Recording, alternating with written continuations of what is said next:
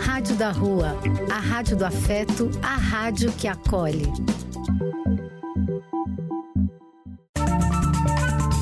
Apoio: Casa de Vó, Banho para Geral e Instituto de Políticas Relacionais.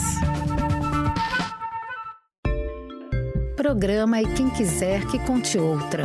Depois de ouvir uma boa história, é conversando que a gente se entende.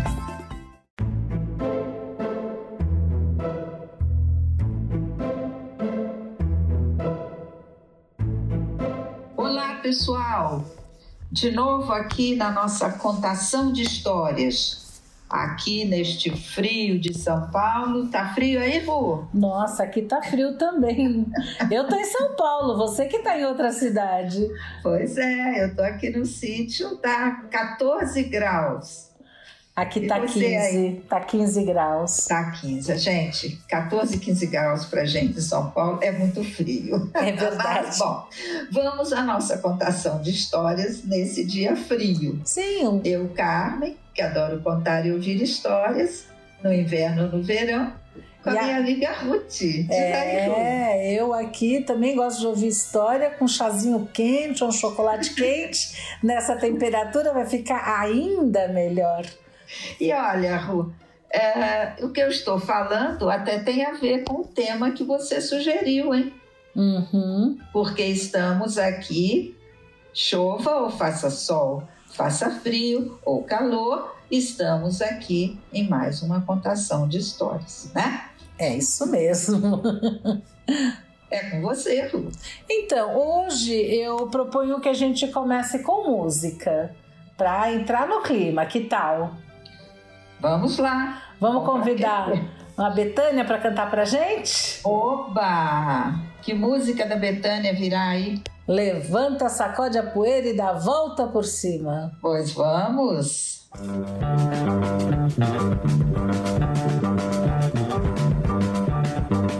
Chorei, não procurei esconder, todos viram, fingiram Pena de mim, não precisava. Ali onde eu chorei, qualquer um chorava. Dar a volta por cima que eu dei, quero ver quem dava. Um homem de moral não fica no chão, nem quer que mulher venha lhe dar a mão. Reconhece a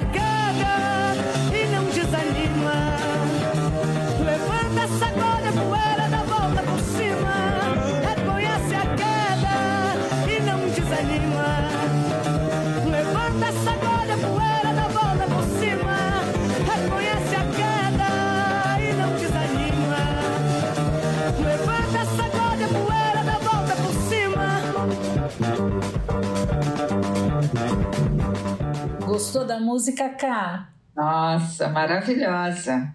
Maravilhosa. Betânia sempre maravilhosa.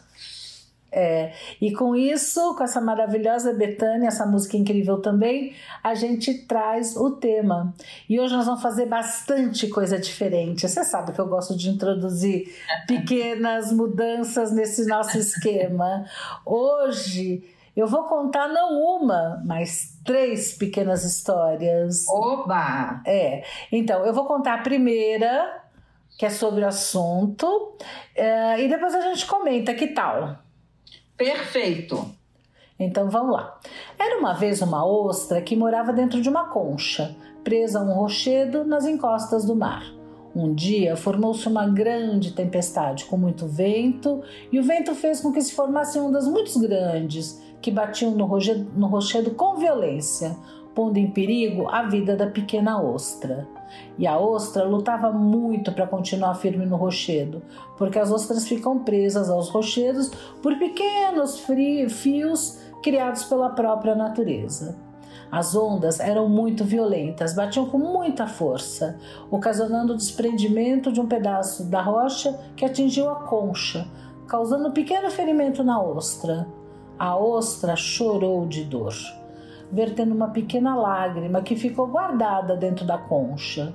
Apesar da dor, a ostra não desanimou, não perdeu a coragem, continuou a segurar-se na rocha até que o temporal passou e o mar se acalmou. e o tempo foi passando. E aquela lágrima de dor que ficou guardada na sua concha foi se transformando até virar uma linda pérola, perfeita e brilhante. E se a pequena ostra tivesse desistido, teria se desprendido da rocha e morrido no fundo do mar. Mas sua coragem e perseverança foram maiores, e hoje ela é a ostra mais feliz daquela rocha, porque traz dentro de si uma pérola maravilhosa como prêmio de seu esforço, de sua luta para vencer as dificuldades da vida. Essa é a primeira história. Linda, hein? Bonitinha, né? Eu gosto muito de pérolas. Eu acho as pérolas maravilhosas, mas as pérolas são fruto do sofrimento. Exato. Né? É. As pérolas vêm de uma transformação do sofrimento nessa coisa que a gente acha maravilhosa, que é a pérola, né? Uhum.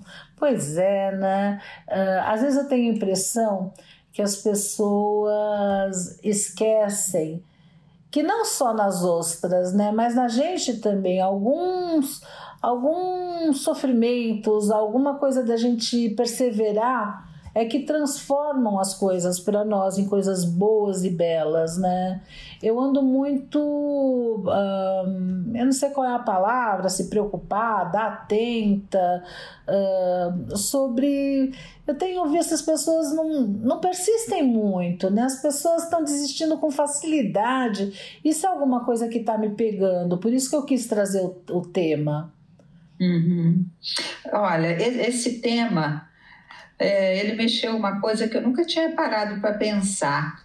É, eu já comentei com você algumas vezes que quando eu era criança, tanto a minha avó quanto a minha mãe falavam que eu era muito teimosa, que eu era muito insistente, uhum. né? E elas falavam isso de uma forma divertida, todo mundo achava engraçado, então soava para mim como um elogio, né? uhum. né? Quando você trouxe o tema Aí eu falei, nossa, será que a minha mãe e a minha avó estavam querendo me dizer que eu era perseverante? Ou será que de fato eu era mesmo, era uma pessoa, era e sou, uma pessoa teimosa? E aí eu fui procurar um pouco como distinguir essas duas coisas. Uhum. Porque você falou que você acha que hoje as pessoas desistem com facilidade. Uhum. Eu vejo, vejo isso mas eu vejo também pessoas que insistem em caminhos, em propostas, em convicções que já se mostraram inadequadas. Eu vou acrescentar mais uma insistência quer dizer, que eu vejo às vezes em hum. padrões de relacionamentos esquisitos, vai, vamos dizer assim. Hum. Como assim? Não entendi. Ah, por exemplo, tem gente que tem um relacionamento com afetivo amoroso, né, com uma outra pessoa, ah, uma mulher com um homem, o que quer que seja, mulher com mulher, homem com homem, não sei, não importa, mas tem um, um relacionamento e não dá certo e sofre muito.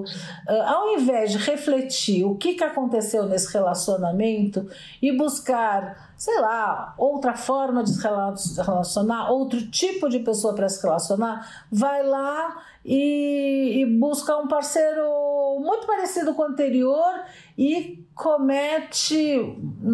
Eu acho fogo porque eu não quero entrar em julgamento, mas acaba entrando num outro padrão de relacionamento com outra pessoa que se que repete. O mesmo. Que é o mesmo, é mais do mesmo, vamos dizer assim. Pode mudar um pouco o personagem. É. E, e, e, e, assim sucessivamente. Né? e aí esse, chega aquelas esse conclusões Come não é presta, sei veio, lá. né? Porque hoje você percebe, às vezes, uma desistência com facilidade, como se a pessoa não, não, tivesse. Você Para você ser perseverante, você precisa ter um, um tanto de energia e de crença investido nisso, né? Tem as pessoas que desistem facilmente, abrem mão, mas tem as pessoas também que entram nesse esquema que eu passei a chamar de teimosia. Porque eu acabei uh, chegando a uma conclusão, eu mesma, Ru quando você é uma pessoa perseverante, você tem um foco, um objetivo e você é muito determinada para chegar lá. Sim. Tá? E mesmo que você tenha que eventualmente mudar um pouco a sua trajetória, é, mudar um pouco o seu plano inicial, você está entendendo? Mas o seu objetivo está lá, é lá que você quer chegar.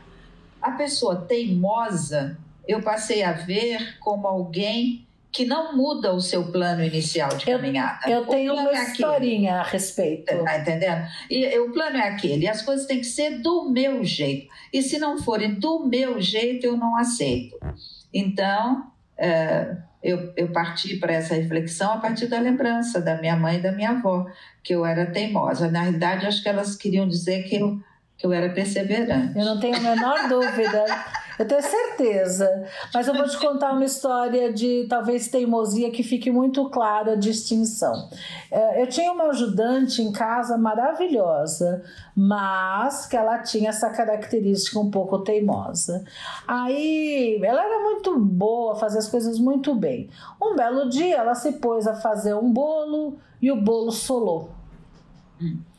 Aí ela ficou muito aborrecida. O que, que ela fez? Catou os mesmos ingredientes e fez o segundo bolo. E o bolo solou novamente, né? Solou... Essa expressão paulistana, solou, quer dizer que ele não cresceu? Exatamente, eu ia até explicar isso. é, solou quando o bolo não, não cresce, exatamente. Ela pegou a terceira vez e repetiu a mesma coisa e tendo o mesmo resultado. Aí eu virei para ela e falei, olha, Cidinha, a gente tem que ter uma conversa aqui. É, normalmente os teus bolos ficam maravilhosos e perfeitos.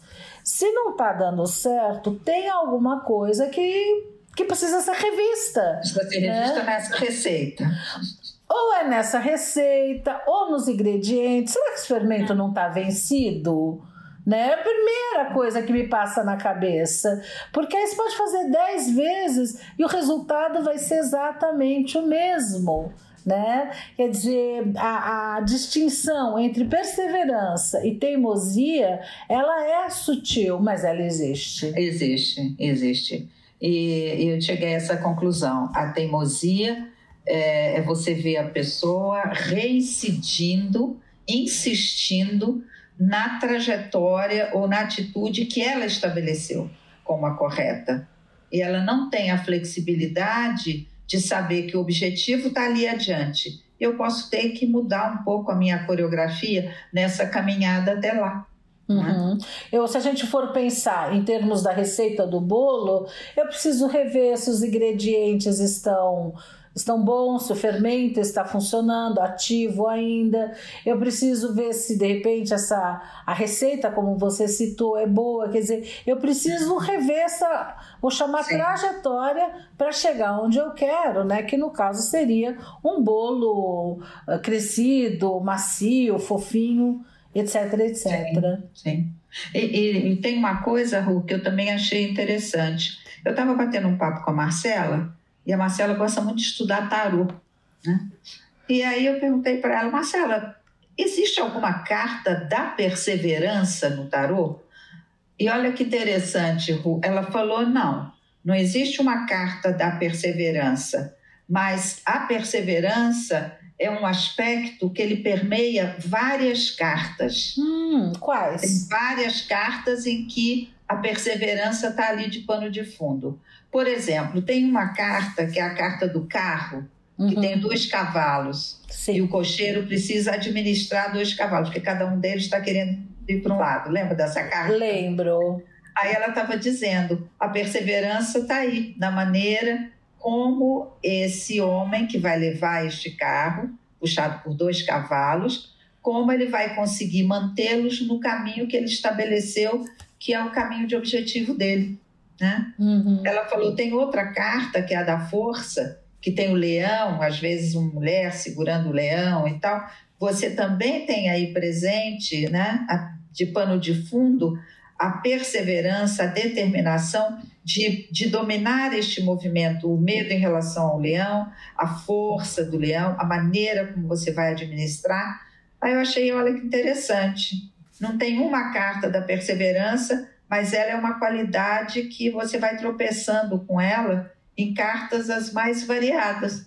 Não é interessante isso aí? Você que gosta do tarô também? É verdade, eu gosto bastante do tarô. Eu nunca tinha parado para pensar sobre isso, né? Por que será que uh, não tem uma carta só para isso.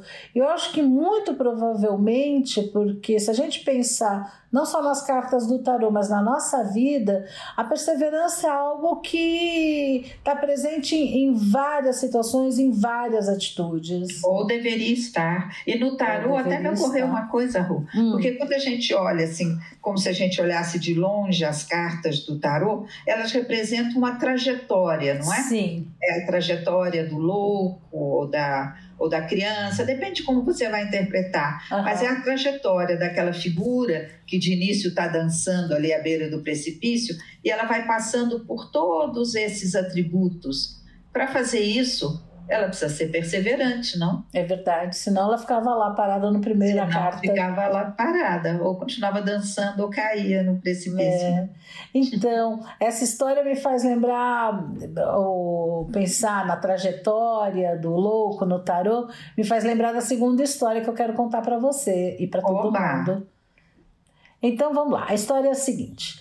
Numa empresa de laticínios, dois sapos desastradamente saltaram para dentro de um balde de leite cremoso, aquele leite gordo, né, para fazer a manteiga. Melhor desistir, coachou um dos sapos. Depois de tentar em vão sair do balde, a gente vai morrer.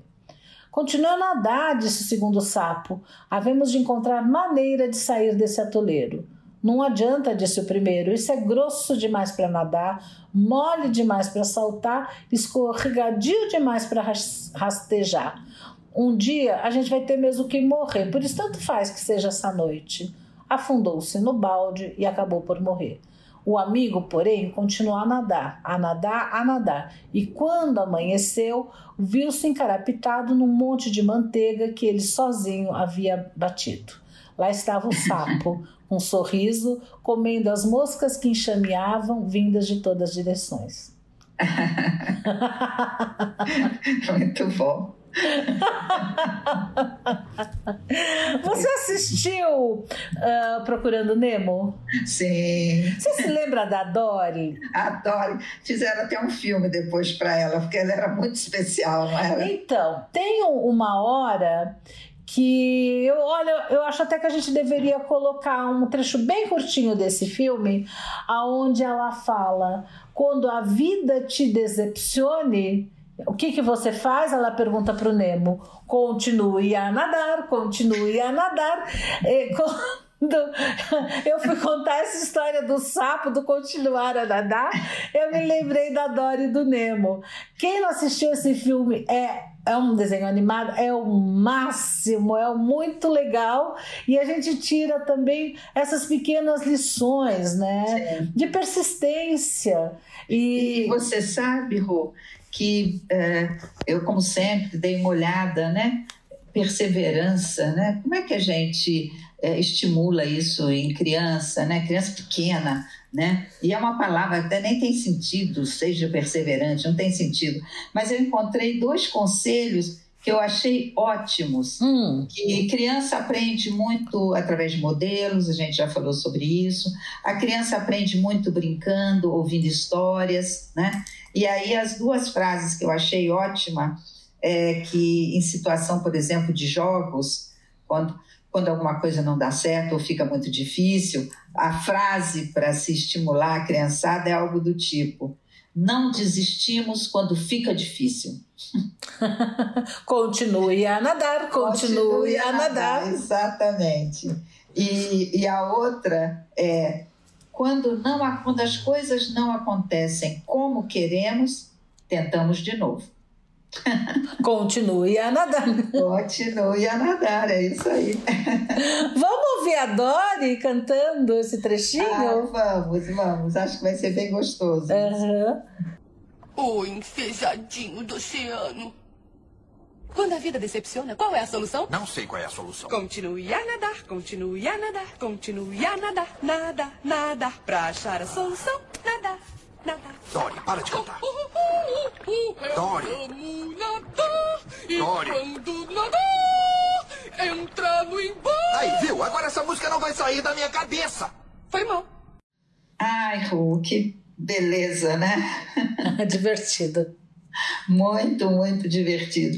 E você sabe que você falou aí do Nemo, é, eu me lembrei de alguns filmes que a Marcela fala muito deles.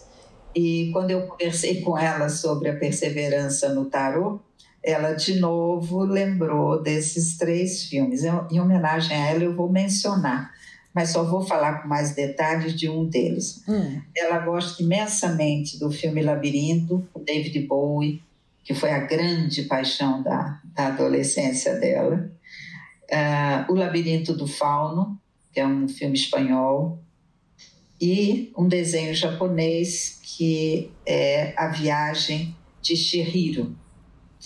E nesses três filmes sempre tem a figura de uma menina de início meio teimosa, meio transigente e tal, mas que precisa se adaptar a uma situação nova, uma situação desafiadora. E, e a Marcela sempre comenta que esse adaptar-se sem perder o foco, sem perder o que você deseja, isso seria o símbolo maior da perseverança, né? Hum. E, e, nesse desenho japonês, que é um desenho premiado, ganhou Oscar e tal, A Viagem de Shihiro, ah, tem é, eu nunca assisto. Ela fala, mãe, você não assistiu esse filme, né? Tá na Netflix, tal, você não assistiu. É que ela não sabe que eu gosto muito de ouvi-la contar. ela é tão empolgada com o filme que quando eu falo, é, mas eu não vi o filme. Aí ela começa a contar com detalhes algumas passagens. E eu acho muito gostoso ouvir. Né? Uhum. Né? E nessa, nessa passagem, a, numa dessas passagens, a menina acaba indo trabalhar. É um desenho japonês, né? Então são as tradições japonesas.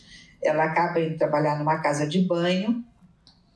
E aí chega um cliente muito sujo, fedido, meio nojento, e esse cliente é determinado para ela. Então, ela é que precisa ajudá-lo na limpeza. Então, era uma coisa meio nojenta, meio asquerosa, mas ela passa por cima dessa repulsa dela e ela insiste para cumprir a função dela, que era ajudá-la a se limpar. Então ela vai limpando, limpando, limpando, e aí ela começa a perceber que na realidade, já que ela estava num mundo que era o mundo dos espíritos, aquele espírito que chegou tão sujo era o espírito de um rio que tinha sido poluído. Oh, então ela começa a tirar e tira a bicicleta, a cama, vai sabe, tirando, tirando, tirando. E à medida que ela vai tirando e limpando, aí o espírito do rio aparece no seu esplendor, que é um dragão maravilhoso. Ah, que bonito. E, e sai voando. Bonito, né? Então, quando eu conversei com ela sobre perseverança, de novo ela lembrou desse filme, desse desenho animado. De novo eu disse que não tinha assistido e ela me contou de novo várias passagens que eu gosto muito de ouvi-la contar mas é um desenho que vale a pena ver, muito, muito lindo. Né? Sem né? dúvida, fico aqui pensando, quer dizer, se ela tivesse ido pelo impulso, né? E eu, não, imagine, tá muito sujo, não quero, ai que nojo, ai que horror, ai, porque eu, para que que eu preciso disso? Ela perderia a oportunidade de entrar em contato com o espírito do rio com o verdadeiro espírito verdadeiro. das imundícies, né, que o homem jogou nele. Sim, é. eu acho que esse é o ponto fundamental da nossa conversa de que a gente só alcança determinadas coisas com perseverança. Senão a gente fica na casca, na superfície, né? Não, não vai além. Lembra quando eu comentei com você, Ru, que eu tinha ido ao oculista e ele falou que a gente precisava exercitar o olhar à distância? Lembra? Uhum, ele falou sim. a gente fica muito no celular, no computador, no máximo na televisão e não olha é, para o infinito, não olha para a distância e esse olhar é, é importante. E, e, eu sinto, quando eu fui vendo e pensando sobre perseverança, que é como se a perseverança nos instigasse a exercitar este olhar à distância. Quer dizer, eu preciso olhar aonde eu coloquei os meus objetivos adiante, né? Esse olhar mais longe, a perseverança te puxa para isso. Né? Uhum. Lindo, lindo que você falou. É que eu acho que nem sempre nós temos os objetivos, outras vezes não temos ele claro, né? E o que é uma pena, eu acho que quando você fala que vale a pena olhar o horizonte dos objetivos, é uma uhum. colocação maravilhosa. É, quando eu, eu, eu, procurei, né, o que que os, os textos e os autores estão falando de perseverança, e teve um texto que falou que existem algumas chaves para a perseverança, e a primeira delas precisamos ter clareza em relação aos nossos objetivos. Uhum. E nem sempre a gente dá a devida importância, né? Qual o objetivo que está me chamando? Aonde eu quero chegar, né? Aonde eu quero chegar. É que eu acho que a gente vive muito o momento do, como diz o Rolling Stones, I can't get no satisfaction. Quer dizer, um, eu acho que a gente está vivendo muito essa coisa da satisfação imediata uhum. né? Uh, e que nem sempre a gente tem claros objetivos, muito menos o percurso que a gente tem que fazer para alcançar. Sim. E, e para fazer esse percurso, né? Uma coisa muito importante é a gente acreditar na gente mesmo, né, Rô? Sim. Eu acho que é uma coisa muito importante a gente sentir que a gente é uma boa companhia para gente mesmo. Uhum. Tem muita gente que tem medo até de ficar sozinho e tal, porque quando você está sozinho, por muito ou por pouco tempo, você vai encontrar com você mesmo, né? Exato. Não tem e ninguém para é pôr as fazendo esse encontro que você vai conseguir perceber os seus pontos fortes e os pontos que você ainda precisa desenvolver. Hum, é. Eu, eu ia brincar, né? Quando você está sozinho, você não tem nem o outro para botar a culpa. é verdade. Se bem que se você não tiver muito bem trabalhado com você mesmo, você pode jogar a culpa à distância, né? Aí pode você é responsável por ir aquele fulano lá. e a, a, essa coisa de você se perceber, reconhecer as suas falhas, né? os seus pontos que não são tão fortes, isso é fundamental na sua caminhada. Uhum, exatamente. Né? Isso é que vai te ajudar. Outra coisa que a gente sempre fala, Ru, é que é bom contar com pessoas que acreditam em você. Uhum. É o papel dos amigos, né? Exato. Os amigos são, nossa, os amigos são meio tudo, né? É, mas eu acho que eles têm uma dupla função. Tanto de acreditar em você, mas até de dar uns toques, né? Quando você Com certeza. dá umas destrambeladas lá, né? Com certeza. Quando eu digo acreditar em você, não é que vão aplaudir tudo que você faça, ao contrário. Uhum. Vão aplaudir algumas coisas e cobrar, cobrar outras tantas, né? Uhum. O papel dos amigos, é isso aí. E acho também, Ru, que a gente precisa, é, nessa caminhada, comemorar cada vitória que a gente consiga, Sem grande dúvida. ou pequena. Uhum. Né? Sem dúvida. Cá, o que eu sugiro nesse momento, ouvir mais uma musiquinha.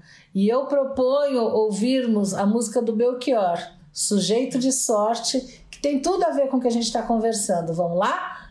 Vamos lá, que saudade do Belchior. É, faz falta, né? Presentemente eu posso me considerar um sujeito de sorte, porque apesar de muito moço, me sinto são e salve forte. E tenho comigo pensado, Deus é brasileiro e anda do meu lado, e assim já não posso sofrer no ano passado. Sangrado demais, tenho chorado pra cachorro. Ano passado eu morri, mas esse ano eu não morro. Tenho sangrado demais, tenho chorado pra cachorro. Ano passado eu morri, mas esse ano eu não morro. Ano passado eu morri, mas esse ano eu não morro. Ano passado eu morri, mas esse ano eu não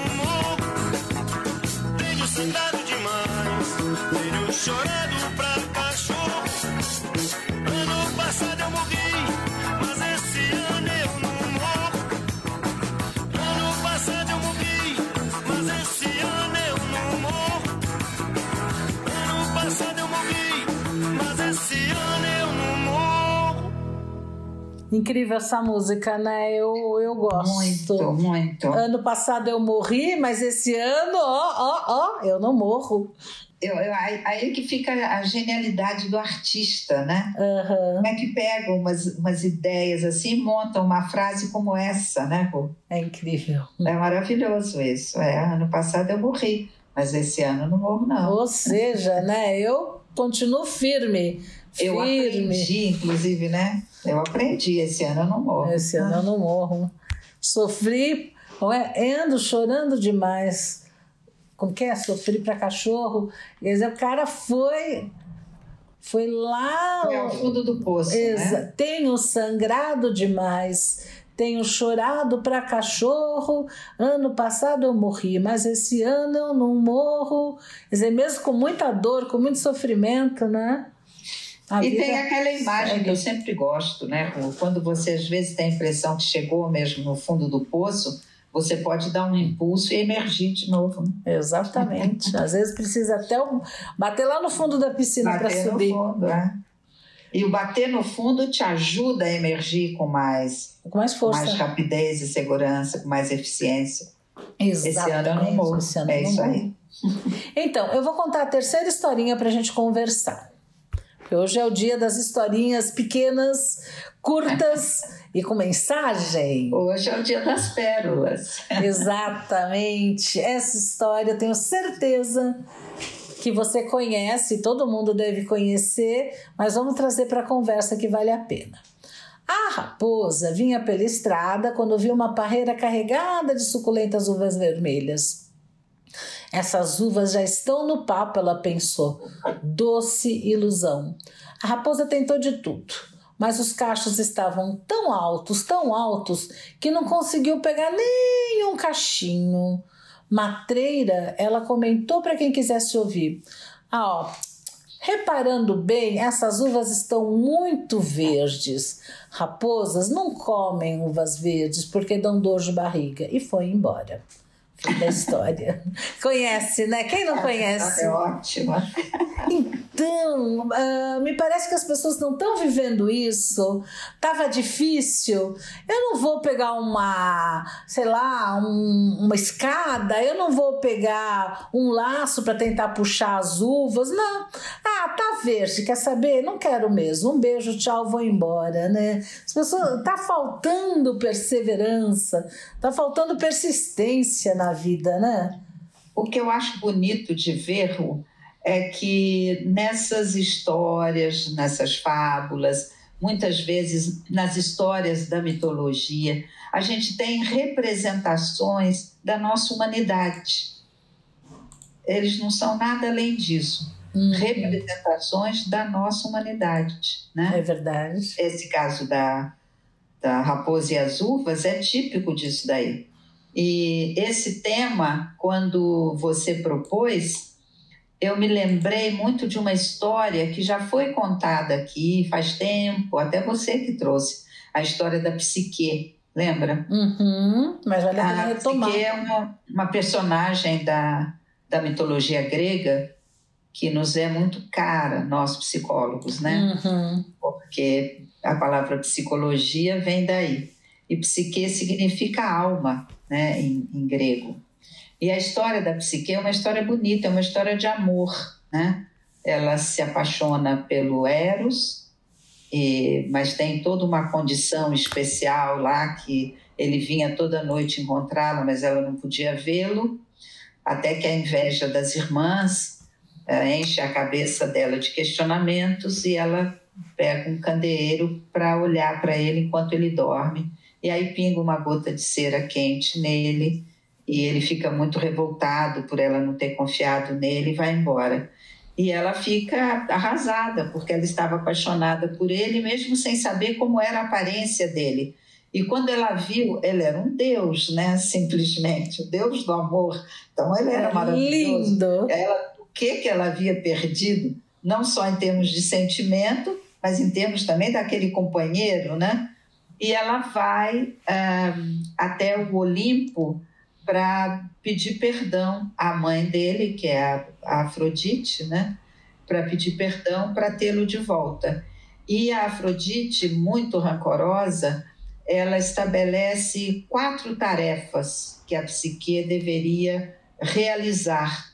E são todas tarefas ah, quase impossíveis, praticamente impossíveis de serem realizadas por um ser humano. Uhum. Né? E o que eu acho bonito na história é que a psique vai tentar realizar as tarefas. Claro que ela vai muito sofrida e com muito medo e muito insegura. Então, por exemplo, a primeira tarefa, ela tinha que separar os grãos, diferentes grãos, cevada, milho e tal, num monte enorme. E ela tinha que separar todos aqueles grãos até a noite. Então era uma tarefa inviável para um ser humano. E ela senta e chora, né? E aí as formigas ficam muito condoídas com o sentimento dela e separam os grãos para ela. Então isso vai se repetindo. São quatro tarefas, sempre tem a determinação dela de ir para tentar realizar. Uhum. Quando ela se depara com a tarefa, ela chora, ela, porque é impossível para ela, mas de alguma maneira a natureza se mobiliza para ajudá-la. Uhum. Eu acho bonito isso, é, é, como se fosse a alma humana mesmo. Tem o movimento da perseverança, de tentar, de ir, tem a fraqueza, né, de ter medo de não conseguir, de chorar, de se entregar, e tem é, esse movimento benevolente da natureza, um movimento de ajuda, né? Então eu acho que essas quatro tarefas que são dadas, ela tinha que pegar a lã de ouro dos carneiros que pastavam, que eram muito bravos, né? E ela fica é, desesperada, como é que ela vai? Não podia nem se aproximar deles, mas aí o rio conta para ela que ela poderia passar pelas cercas e pelas árvores, e à medida que os carneiros iam passando, o pelo deles, a pelagem ia ficando, iam ficando tufos pelo caminho. Então ela consegue recolher e, e, e por aí vai, né? É, isso me lembrou muito a questão da perseverança. Sem dúvida. Então, a figura que na, na mitologia representa a alma humana é uma figura que é perseverante, mesmo frente a tarefas que seriam humanamente impossíveis de serem realizadas. Praticamente inexequíveis. É, é, interessante porque você trouxe a psique né? Uh, ou seja, de uma certa maneira você trouxe para o território da nossa querida psicologia. E na psicologia, a falta de, de perseverança é considerada como uma baixa resistência à frustração. Vamos explicar isso para não ficar muito uh, complicado demais. Uh, funciona mais ou menos o seguinte: todo mundo tem, em uma certa medida, uma resistência à frustração. Né? Uma pequena frustração não mata ninguém, não, não, tira pedaço de ninguém. E quanto mais perseverante a pessoa, mais resistência à frustração ela tem. Ou seja, ela resiste melhor. Um, a baixa tolerância à frustração ela pode ser sentida de formas diferentes. Vou dar alguns sinais. Então, por exemplo, tem gente que fica adiando tarefa, uh, porque na cabeça dessa pessoa associa as tarefas a algo difícil ou aborrecido. Tem gente que evita a tarefa que pode ser um pouquinho complicado. Uh, tem gente que insiste em ter assim uh, a gratificação imediata. Como assim? Um, por exemplo, várias habilidades como tocar piano, jogar tênis, são atividades que para você fazer relativamente bem, você precisa de muito treinamento. Ninguém vai pegar uma raquete de tênis e vai sair jogando. A primeira semana que você pega uma raquete de tênis, você mal acerta uma bolinha quando você senta a primeira vez num piano, num instrumento musical, você mal e mal toca algumas notas que nem fazem sentido junto. Dificilmente você vai tocar uma música a primeira vez que você sentar no piano. Você pode chegar a isso se você tiver persistência, se você tiver dedicação. Mas tem gente que para no começo. Por exemplo, o número de pessoas que, sei lá, compra um instrumento, senta e desiste rapidamente é muito, muito, muito, muito grande.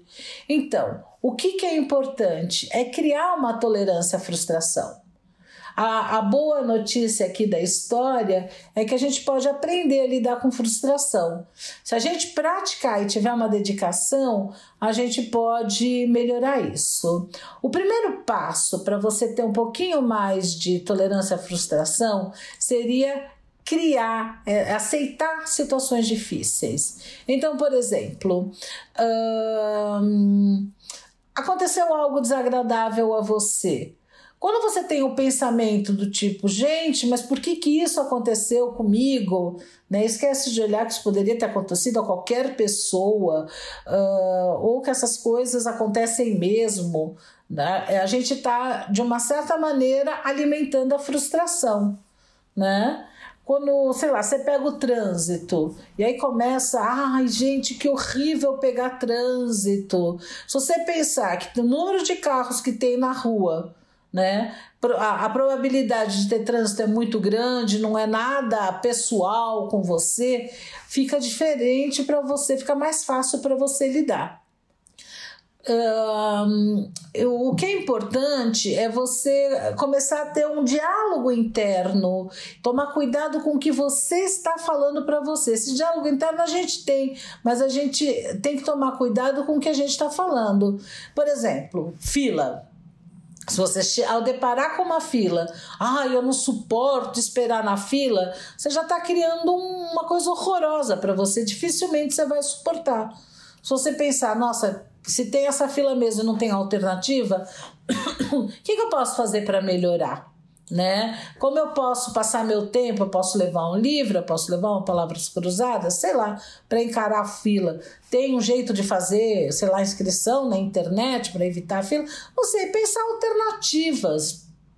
E não simplesmente ficar dizendo que você não vai aguentar, que é uma coisa horrorosa e tudo mais.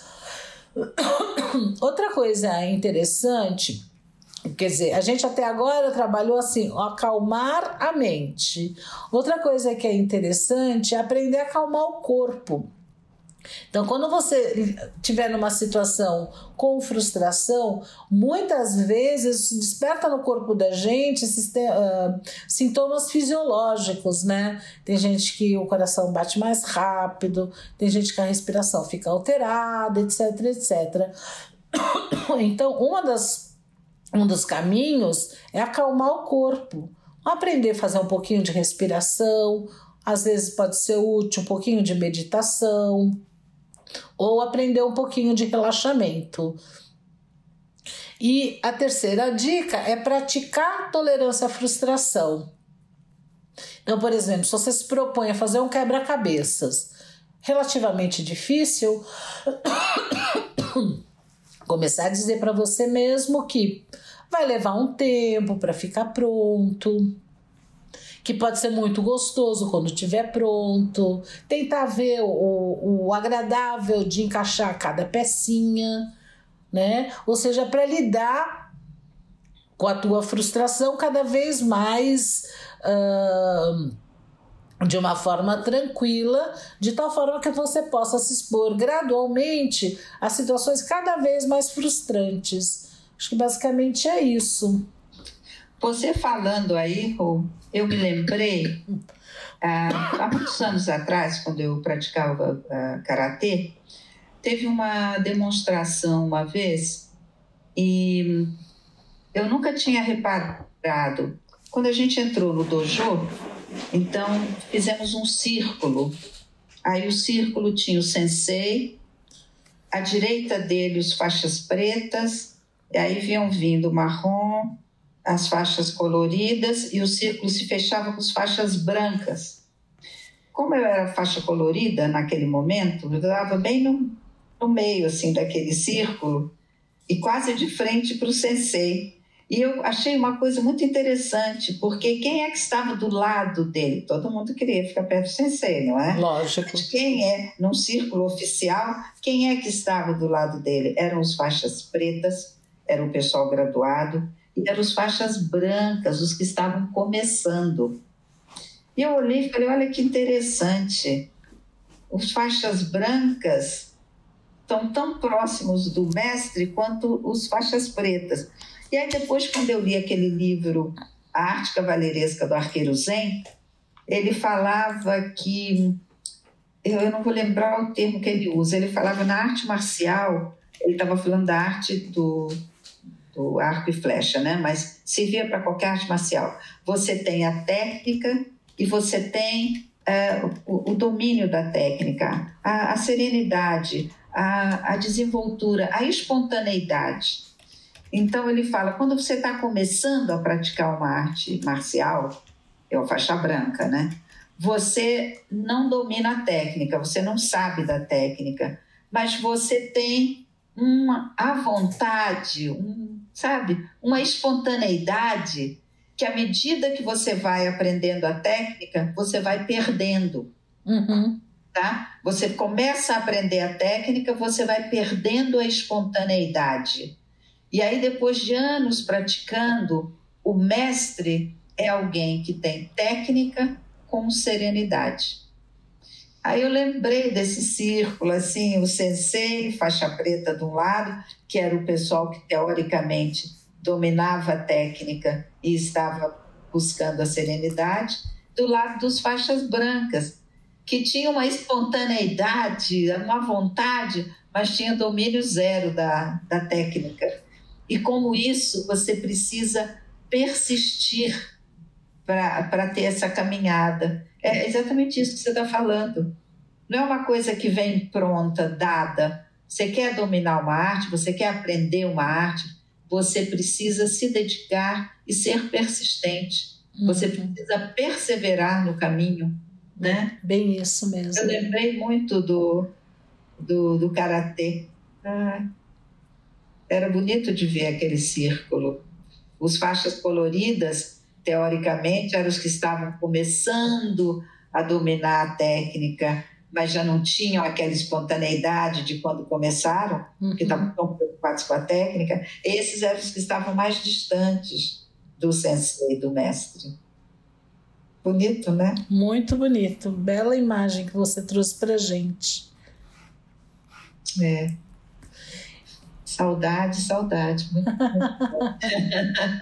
então, eu fico pensando uh, esse essa pessoa iniciante no karatê ela diz para ela mesma que a vida é fácil? O que que ela, qual que é o diálogo interno que ela tem? O que que ela diz para si? Quando ela começa, ela compra o seu kimono e resolve ah, fazer. Eu não sei, mas eu posso dizer para você o que que eu pensava. Eu. O que que você pensava? Caixa branca. Comprei aquele kimono que depois eu joguei no lixo, né? Aquele kimono molinho, que nem é o, o kimonão bonitão, né?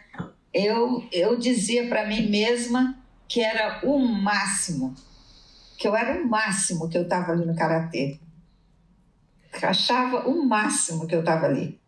Mas você se dedicava quanto tempo? Ah, não, eram três vezes por semana. Quantas horas? Eram três vezes por semana, aulas de uma hora.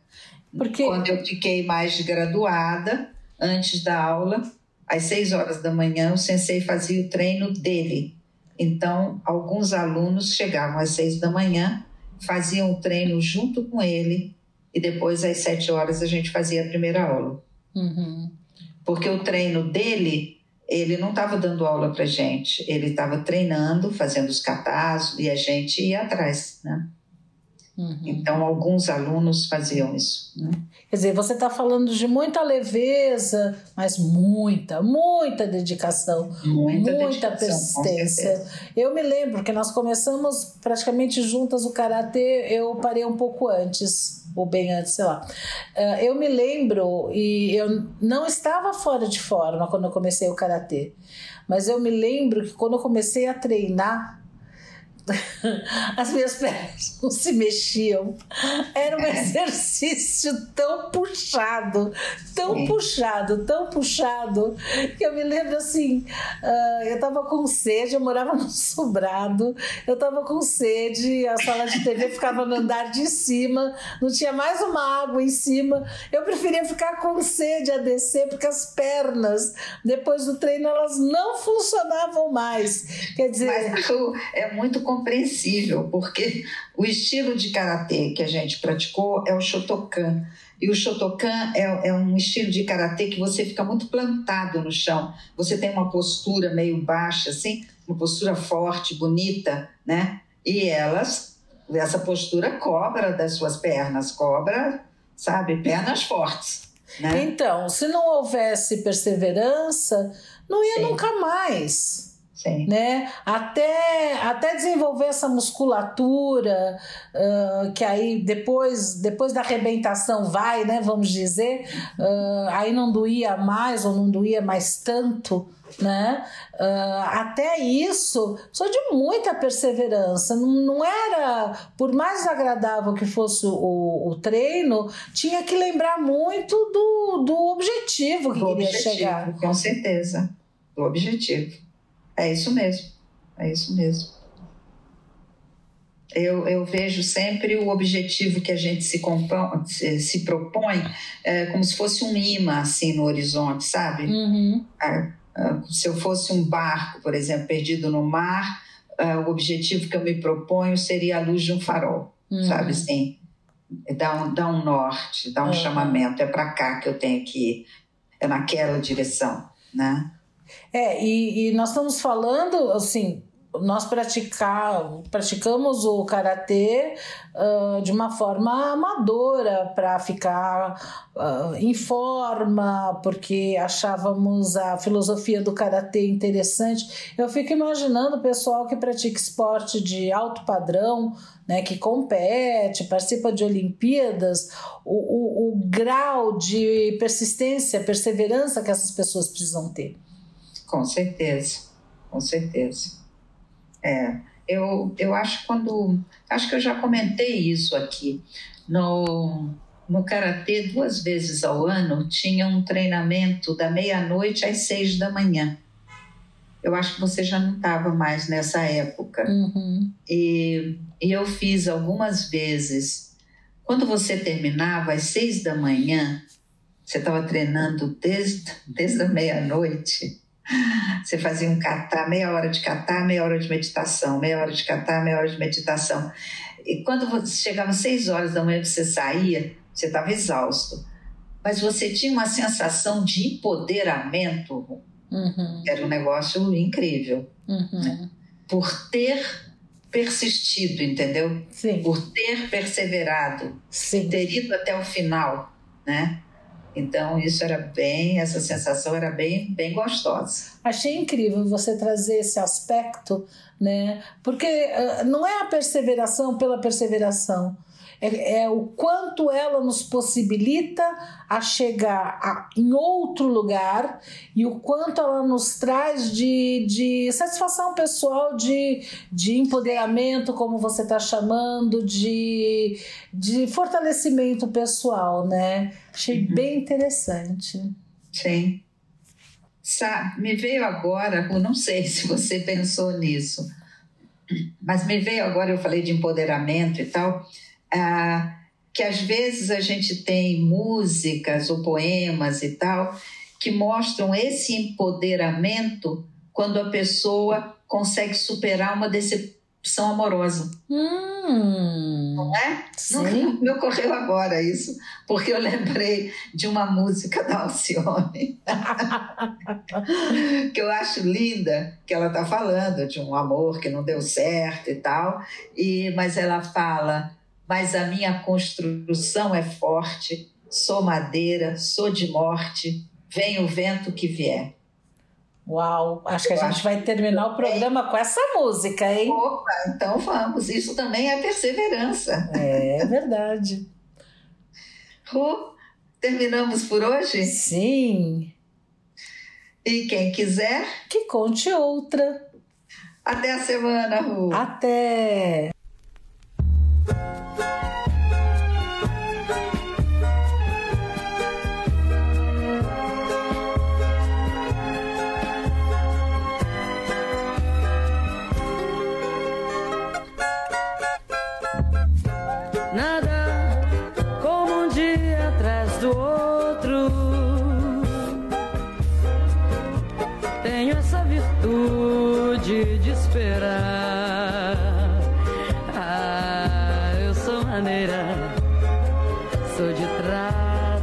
Faceira, mas sou flor que não se cheira. É melhor se prevenir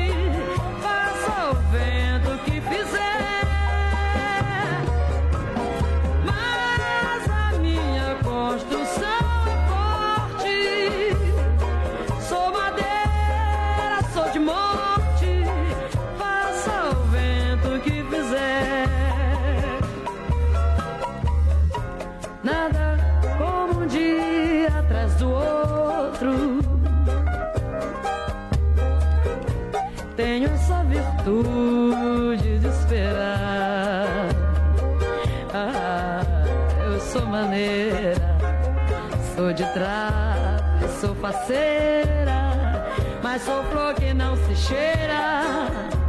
É melhor se prevenir pra não cair.